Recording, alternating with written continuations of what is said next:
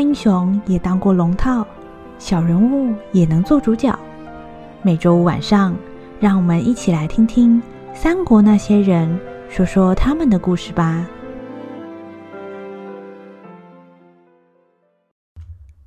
第三十四集，那个夜晚前篇。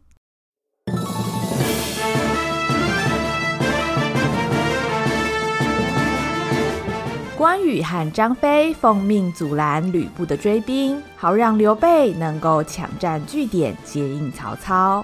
没有想到，刘备的部队却不幸遭到县阵营的歼灭。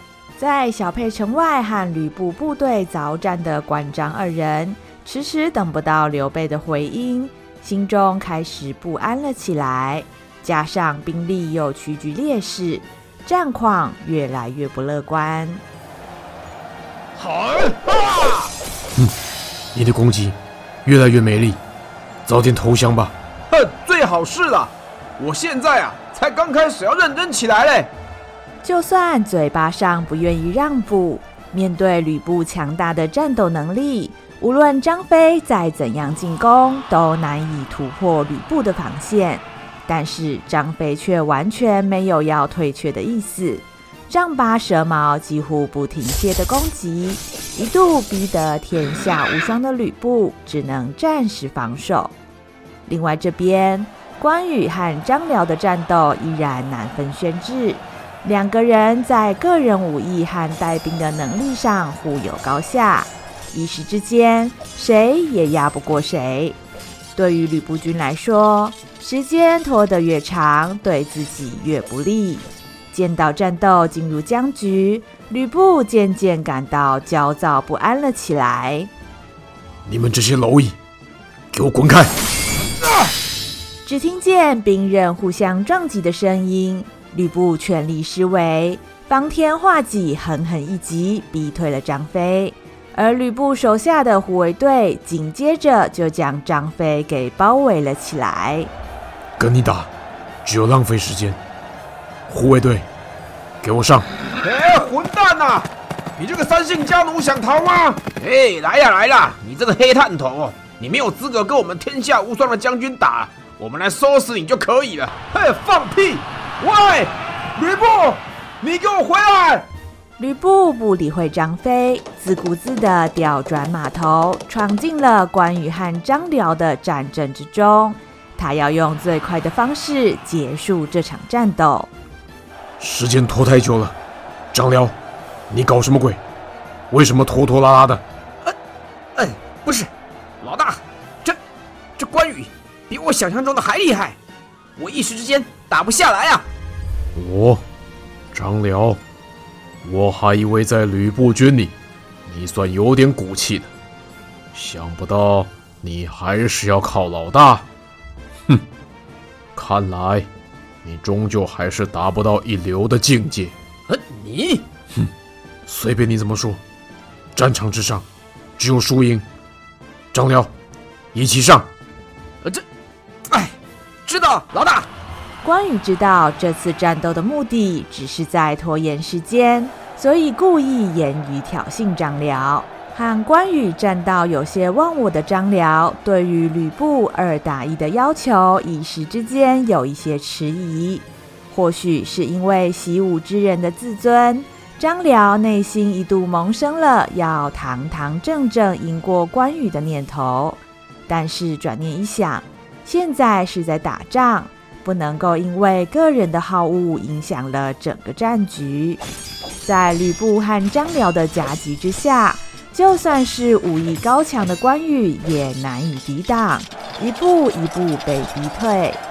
在另外一边，好不容易甩开包围的张飞急忙赶来接应，但是在兵力不济的状况之下，实在无力回天。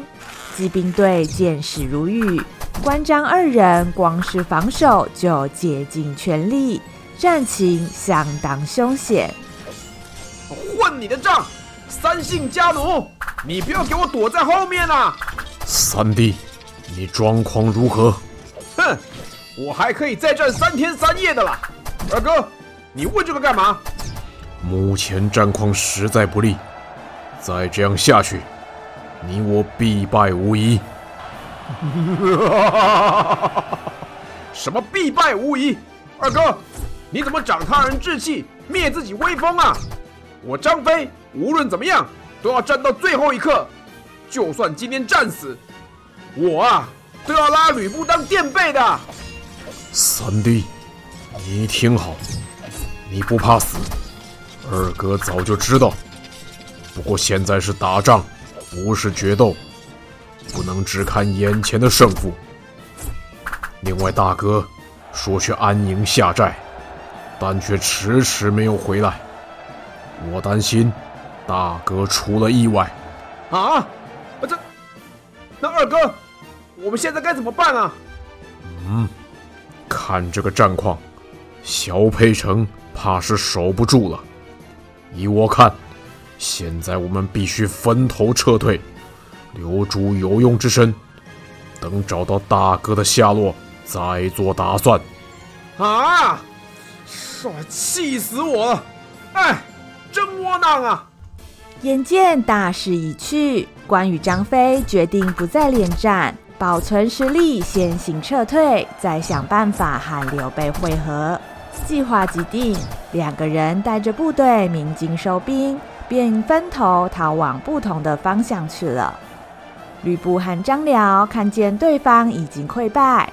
部队立刻回头继续攻打小沛，而就在此时，完成歼敌任务的高顺带着县阵营归来，也一同投入了攻城的行列。失去了刘备、关羽、张飞等人的小沛城，只剩下不到五成的兵力。守城的孙乾和糜竺、糜芳两兄弟原本就不擅长沙场作战。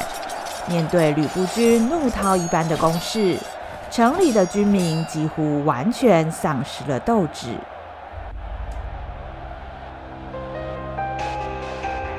哎呀，这可怎么办呢？主公说要去接应曹操的援兵过来，结果去了一直都没有回来。照这样下去，小沛是撑不过两天的呀。糜竺，你那边情况怎么样啊？刚刚我上城楼去看，不止援兵没来。连二爷和三将军也都不见踪影，真不知道该怎么办才好啊！嗯，谁知道？一开始啊，我就搞不清楚为什么主公非得要出城去接应曹操，那他好好的躲在城里，等到曹操军到了再出去不就好了吗？之前只靠守城，不就拖过好几天了吗？哎，弟弟啊，你只知其一，不知其二。最近常常发生干旱，军粮的存量不足，再这样固守下去。大家一定会困死在小沛城里！主公是希望打破这个僵局，才冒险出城的。唉，可是他去了这么久都没回来，我现在，只担心主公会出意外啊！哼，还意外了？吕布这么厉害，我看是主公知道自己打不过吕布，可能早就带人先逃跑了。呃，这弟弟啊，你怎么可以这样说主公呢？我怎么不能这样说？其实有些话，我早就想跟哥哥说了。原本我们糜家跟陈家一样，是徐州数一数二的富商。自从主公来了之后，哥哥你就好像发了疯一样，把全部的家产都拿去赞助主公，还把咱们妹妹也嫁给他。哪有人把鸡蛋通通放到同个篮子里的？咱们家族做生意做这么久，也没看过这种投资法。这要是赚钱也就罢了，结果嘞，主公啊是一败再败。我们糜家也就跟着一赔再赔呀，你看，人家陈登陈老板就不一样，就算世道再乱，他一样什么人都能结交，黑白两道通吃，这才像是一个做生意的嘛。弟弟啊，你不明白，哥哥不是孤注一掷啊，就是因为世道纷乱，所以才需要匡扶汉室。放眼天下，真的愿意为汉室付出的，就只有我们主公玄德公啊。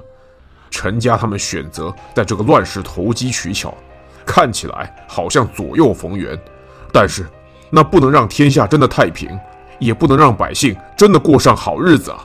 好啊，那你看现在小沛的状况呢？难道这就是哥哥你说的好日子吗？现在我们是内无存粮，外无援兵，承认吧，我们现在是山穷水尽了呀！如果主公那套有用的话。那他怎么不去劝吕布一起匡扶汉室啊？哎，好了好了，你们两个不要吵了。现在情势万急，人家就快打进来了，快点想想该怎么办才是啊！嗯，形势比人强，我看啊，现在只有开城投降，请吕布啊放我们一条生路啊！这弟弟啊，主公把城池交给我们，结果我们没等到他回来就开城投降，我们这样做是忘恩负义，天地不容啊！哎，哥哥，你不要再婆婆妈妈的了，好不好啊？这要是吕布他们真的打进来，到时候可是城破人亡、生灵涂炭。吕布只不过就是要小沛城，给他不就是了？所谓识时务者为俊杰。哥哥，你不为自己想，你好歹呀也为咱们妹妹想一想。难道你舍得让她死在战乱之中吗？糜芳一席话虽然无情，但却道出了无奈的现实。虽然糜竺相信刘备可以还世道一个太平，然而现实就是小沛城正面临大军包围，情势危急，没有办法等到刘备回来定夺。就算不投降，也无法久持。一旦城被攻破了，烧杀掳掠是在所难免。而糜家的妹妹，也就是刘备两位夫人之一的糜夫人，现在也还在城中。若是成为了敌军的俘虏，会遭到怎样的对待？糜家两兄弟根本不敢想象。看来只能先开城投降了。唉，我这是对不起主公啊！唉，没办法，这也不是我们愿意的。以前小沛城啊，也曾经让吕布管过，希望啊，他会念在旧情，放咱们一马。所谓留得青山在，不怕没柴烧。只要咱们能活下来，之后主公回来，大家才有机会东山再起嘛。唉，这次真的是不得已，下不为例啊。哎，什么下不为例？我保证啊，不会有下次了。三人一番讨论，权衡利害之下。糜竺、糜芳决定放弃抵抗，开城投降。同时，为了寻找刘备的下落，孙权趁着吕布军进入小沛城的时候，偷偷从后门逃了出去。正如同糜芳所预料的一样，吕布军进城之后，并没有对城中百姓进行屠杀。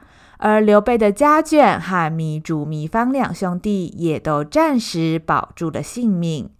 这场攻打小沛的战役，吕布军取得了决定性的战果，但是兵马也有所耗损。为了重整态势，吕布命令张辽以及高顺留守小沛，自己则和陈宫先行返回徐州。在士兵们的拼死掩护之下，刘备逃过县阵营的追杀。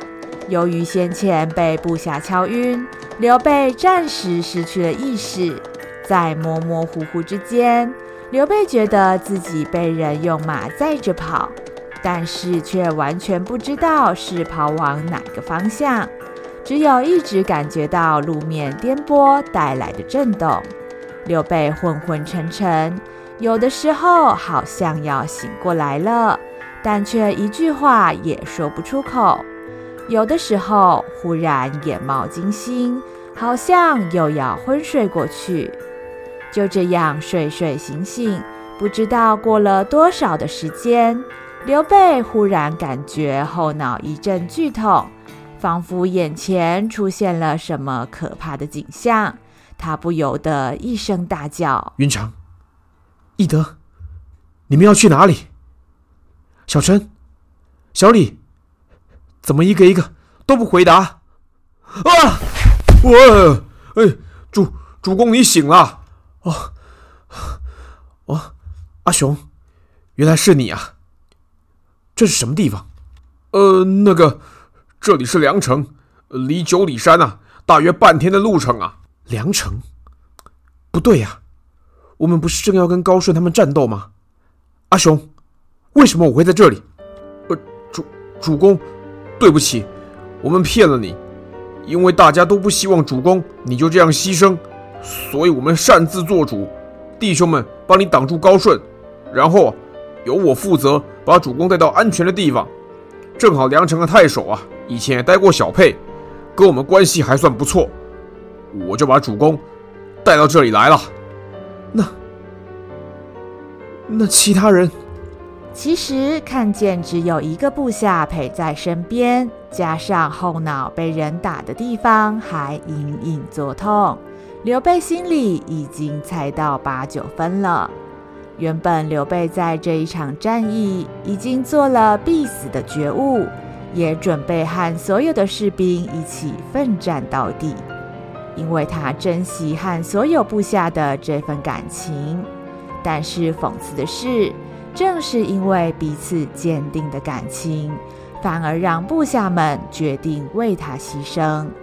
作为侥幸活下来的人，刘备觉得比死了更加沉重，更加痛苦。都是我害的，要不是我太没用，也不会让大家落到这般下场。是我不自量力，匡扶汉室，靠我一个卖草鞋的，根本就做不到啊！结果，我让这么多人跟着我一起走上这条不归路。什么玄德公，什么刘禹州，刘备只是一个大蠢材，大骗子。征战多年，经历过风风雨雨，为了匡扶汉室的理想，刘备不停尝试。相较于其他的诸侯，刘备的开局并不顺畅。白手起家的他，除了靠关羽和张飞这两位结义兄弟帮助之外，就是靠从各地招募而来的百姓民兵。在刘备奋斗至今的过程中，纵然挫折不断，但他想要匡扶汉室的目标总是非常清楚。然而，如今面对这么多部下同时离自己而去，这个目标忽然在泪水中变得模糊，好像再也看不清楚了。哎，主公，不要太伤心了，你要节哀顺变，保重身体啊！弟兄们已经为我牺牲了，我不能让他们就这样白死，而且。而且还有我二弟三弟，他们还在等我回去啊！呃，这主公，你不要冲动啊！我们现在没刀没枪，回去是送死啊！刘备勉强坐起身子，摸了摸地上，他惯用的双股剑仍然在身边。刘备扶着双剑，颤巍巍地站了起来。他非常想要立刻就赶回两位结义兄弟的身边。但是战局已经过了这么久，以关羽和张飞的兵力，根本很难支撑这么久。尤其以自己现在的状况，就算来得及赶回去，也无法改变什么。就在刘备的心情沉到谷底，几乎了无生趣的时候，一个熟悉的声音忽然划破了眼前这团愁云惨雾。哎，要回去，记得跟我一起回去啊！嘿。听见这个熟悉的笑声，刘备知道他要等的救星终于到了。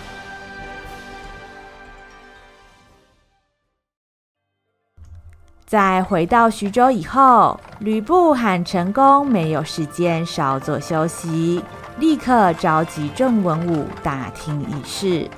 吕布知道，虽然此次高顺击败了刘备和夏侯惇的部队，但是曹操的主力部队尚未抵达。即便已经顺利拿下小沛，面对即将到来的威胁，仍然必须提前做好准备才行。陈宫，跟大家说明一下这一次的战况。各位同僚，根据高顺将军的回报，现阵营。不止击退了曹营的先锋部队，而且还将刘备军用来接应的营寨给歼灭，顺利阻止了曹刘两军合流。另外，小沛城在我军的围攻之下，最后也开城投降。我们在两条战线都取得了相当的战果。哦，太好厉害哦，真做得好，大获全胜哎！嗯，老头子，恭喜将军。哦，对了，看来公台先生终于也发现刘备和曹操狼狈为奸的真相了。哎，之前开会的时候，公台先生争得脸都红了。哎，后来终于还是忍不住出手了呀！哎，您看看，早知道会这样，当初又何必发这个脾气呢？陈规拱手作揖，祝贺胜利，言辞之间仍然不免习惯性的揶揄成功。然而这次成功并不理会陈规的讽刺。继续把注意力放在自己要报告的内容上面。不过，我们不能够掉以轻心。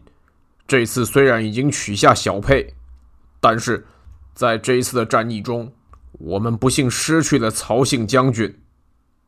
而且在攻打小沛城的时候，我军依然有相当程度的损伤。加上高顺将军所击退的，仅仅是曹操的先锋军。以曹操过去的习惯，我估计再过几天时间，他的主力部队就会来了。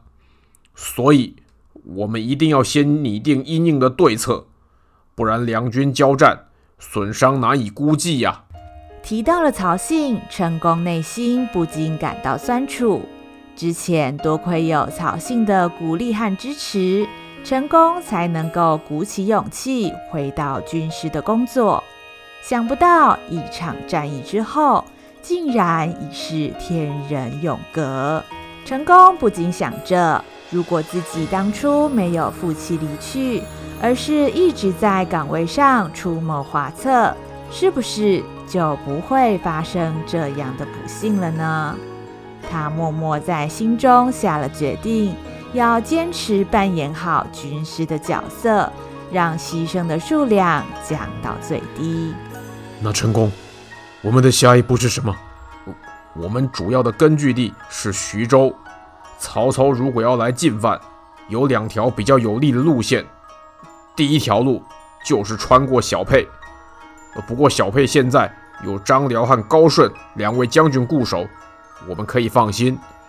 再来另一条路就是绕过九里山，那里有一个据点，叫做萧关，这个地方至关重要。如果这里失守，徐州就会门户大开，所以我们接下来就是要守好萧关。只要这两条路线都守住，曹操就算是用飞的，也飞不进徐州。哦，原来如此，厉害哦，说的有道理啊。陈功详细说明自己的计划，台下众文武听得出神。而这个时候，久立一旁的陈登说话了。哦，公台先生真的很细心呢，不愧是我们的老前辈了。哎，不过哈、哦，在下这边呢要提出一个问题哦。陈登，你有什么问题？按照公台先生刚刚讲的呢，我们必须要同时守住小沛、萧关跟徐州三个地方。小沛已经有人把守了啦，然后我们的大本营徐州哈、当然是交给将军坐镇了。那可是还有一个萧关呢，打小沛这一场战斗哈。让我们损伤不少军士了。按照在下的计算，我们可能没有足够的兵马可以拨到那里去呢。萧关是重要的据点，而徐州是吕布军的大本营，两者缺一不可。但是经历过几场战斗，吕布军确实也损耗不少。这时如果要再分兵把守，反而会造成每个据点都兵力不足。陈登提出的问题，让包含陈宫在内的众文武都陷入了沉默。那陈登，你说，我们该怎么办？呃，将军啊，以前陶谦陶大人还在的时候，哈，一旦朝廷有什么摆不平的事情，陶大人总是会私底下拜托一些民间团体去处理啊。他们呐，不但是有人力，而且手里啊有刀有枪哦。我觉得这一回啊，可以考虑找他们帮帮忙啊。民间团体要去哪里找？呃，以前跟徐州合作最密切的哈是泰山兄弟了，他们的头的昌西哈接过很多徐州的委托了，跟我们关系很不错哦。如果啊找他们来协助防守的话呢，就不用担心人力的问题啊。这泰山兄弟等等，什么民间团体？他们是强盗，是流寇啊！陈登啊，你怎么会提议要跟亡命之徒合作呢？哎，公台先生哎。非常的时期呢，要用非常的手段了。你刚刚也说过，曹操的大军呐、啊，在几天就会来了。我们呐、可是没有时间招兵买马呢，更别提、啊，还要训练他们作战了。泰山兄弟呢，本来就已经是武装团体了，只要他们一加入啊，我们马上就有即战力了哦。这对我们帮助很大呢。呃，就算是这样，但是这些流寇大多唯利是图，不讲道义。跟这种人扯上关系，未来啊一定会有麻烦的。诶，不管是黑猫白猫，能够抓到老鼠的就是好猫嘛。唯利是图有什么关系呢？起码我们都知道，他们就是想要钱呐。只要价钱谈得拢啊，什么都好办哦。将军啊，钱的部分呢，就交给我们陈家处理喽。这，将军你要三思啊！如果这些流寇被别人收买了，那可是会出乱子的呀！不用说了，我们要人，泰山兄弟要钱，事情就是这样而已。陈登，这件事就交给你去办。知道了，将军，这个包在我身上了。知道曹操的大军不久就会到，解决人力不足的问题确实是第一要务，所以吕布本次还是采用了陈登的意见。虽然陈宫也知道，短时间之内要大量增加战力，收编流寇或强盗，确实是一个可行的方法。就如同当年曹操将黄巾贼收编为青州兵，也是类似的概念。虽然吕布没有采纳自己的劝谏，但是这回陈宫不再陷入郁闷，他抹了抹脸。打起精神去处理其他军务，因为现在他已经知道，应对挫折最好的办法就是认真做好自己该做的事，而他现在该做的事就是继续认真当一个称职的军师。